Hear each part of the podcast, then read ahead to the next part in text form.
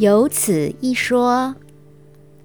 您好，我是伊若芬，今天要为你读的是我的散文，选自我的书《北纬一度新加坡》，题目是《新加坡的世界遗产》。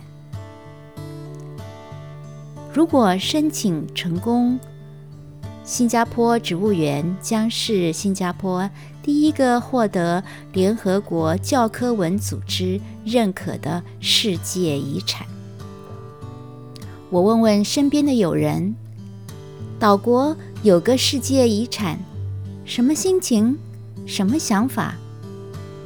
兴奋、光荣、期待，增加本国自信心，给。惊喜国庆很好的礼物，也有人表示没有什么，不会像一些世界遗产变成景区，参观费用疯涨，给政府带来滚滚财源。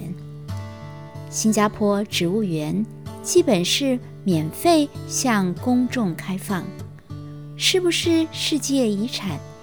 影响的手。不在营收里。以前住在大学宿舍，假日想带孩子去植物园走走。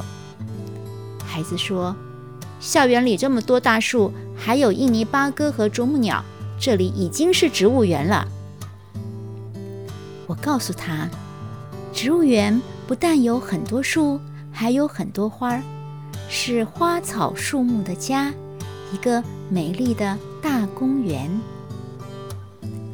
带着过去游逛台北植物园的印象，逛新加坡植物园，我发现这里不但清幽，还有一份雅致。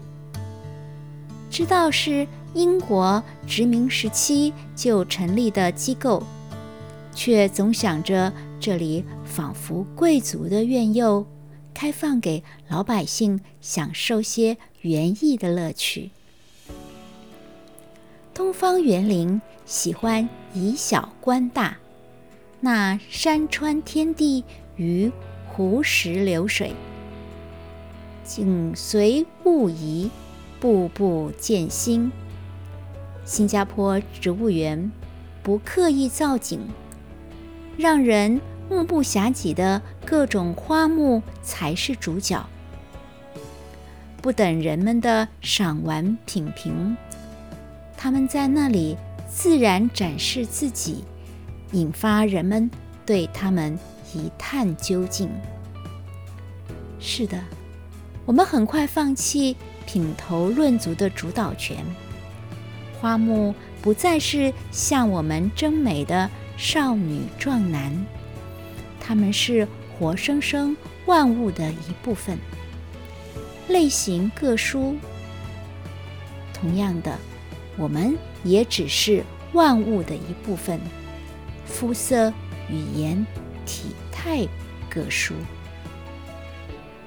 东方园林的人文眼光，难免有价值的判断和意义的追求，而在新加坡植物园。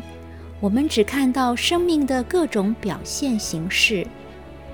虽然人可以经由育种及杂配的手段培养和改变植物，但是在那之前，思考的是认识它们、了解它们的原理，而后才是技术的操演作用。也就是说，在植物面前。没有鲜艳的宇宙论和世界观，没有实然和必然，只有已然。它已经在那里。你不必见青山多妩媚，青山见你，不是青睐，也不是白眼，你就是个脊椎动物。在生物的世界。人在自己制造的战争中自相残杀，能够摆脱敌我的对立，共同叹息和理解生物世界，现在想来也还不是轻易的事儿。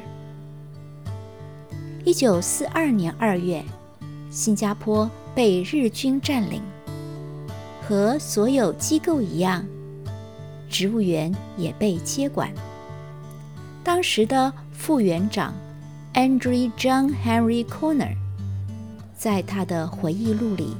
继续了日据时期的生活和经历。昆纳博士出生于伦敦，父亲是外科医生。由于天生有些口疾，他知道自己当不成老师，于是转向生物研究，对真菌和苔藓特别感兴趣。大学毕业以后。就来到新加坡植物园工作。日本占据新加坡，他不忍心十三年的研究心血被无情的破坏，和日本东北大学来的地质学家田中管秀三一起，向有“马来之虎”之称的山下奉文将军直接谈判，包括植物园、博物馆。图书馆的文化资产都应该受到保护。山下奉文不敢对文物造次，由于背后有军政顾问德川义清的督导。德川义清侯爵是尾张，也就是现在名古屋德川家的第十九代当主，他。也是个博物学家、植物学家。寇纳博士的回忆录就是在得知德川义清死讯之后写的，出版于一九八一年，书名是《侯爵昭南岛的故事》。石井美术子在第二年将这本书翻译成日文。书名是《朝南博物馆的回忆》。田中管秀三在一九四三年七月回国，接着到任的是京都大学植物生态学家俊场宽。俊场宽和 Corner 博士共同研究热带植物，催熟了 Corner 的榴莲理论。Koner 博士不讳言日本人对华人的残酷杀害，也没有美化和他合作研究的日本学者多么仁慈宽大。掠夺与占有本来就是侵略者的目的。在日本战败以后，库纳博士写到：俊场宽教授桌上的手枪。两人的俘虏和监视者身份互换，应该如何面对这样的境况呢？在库纳博士的书里，我注意到他用了“尊敬”这个字词，这是对学问、对学者，也是对大自然的尊敬。唯有懂得尊敬的人。才能超越一时的对立，善待众生。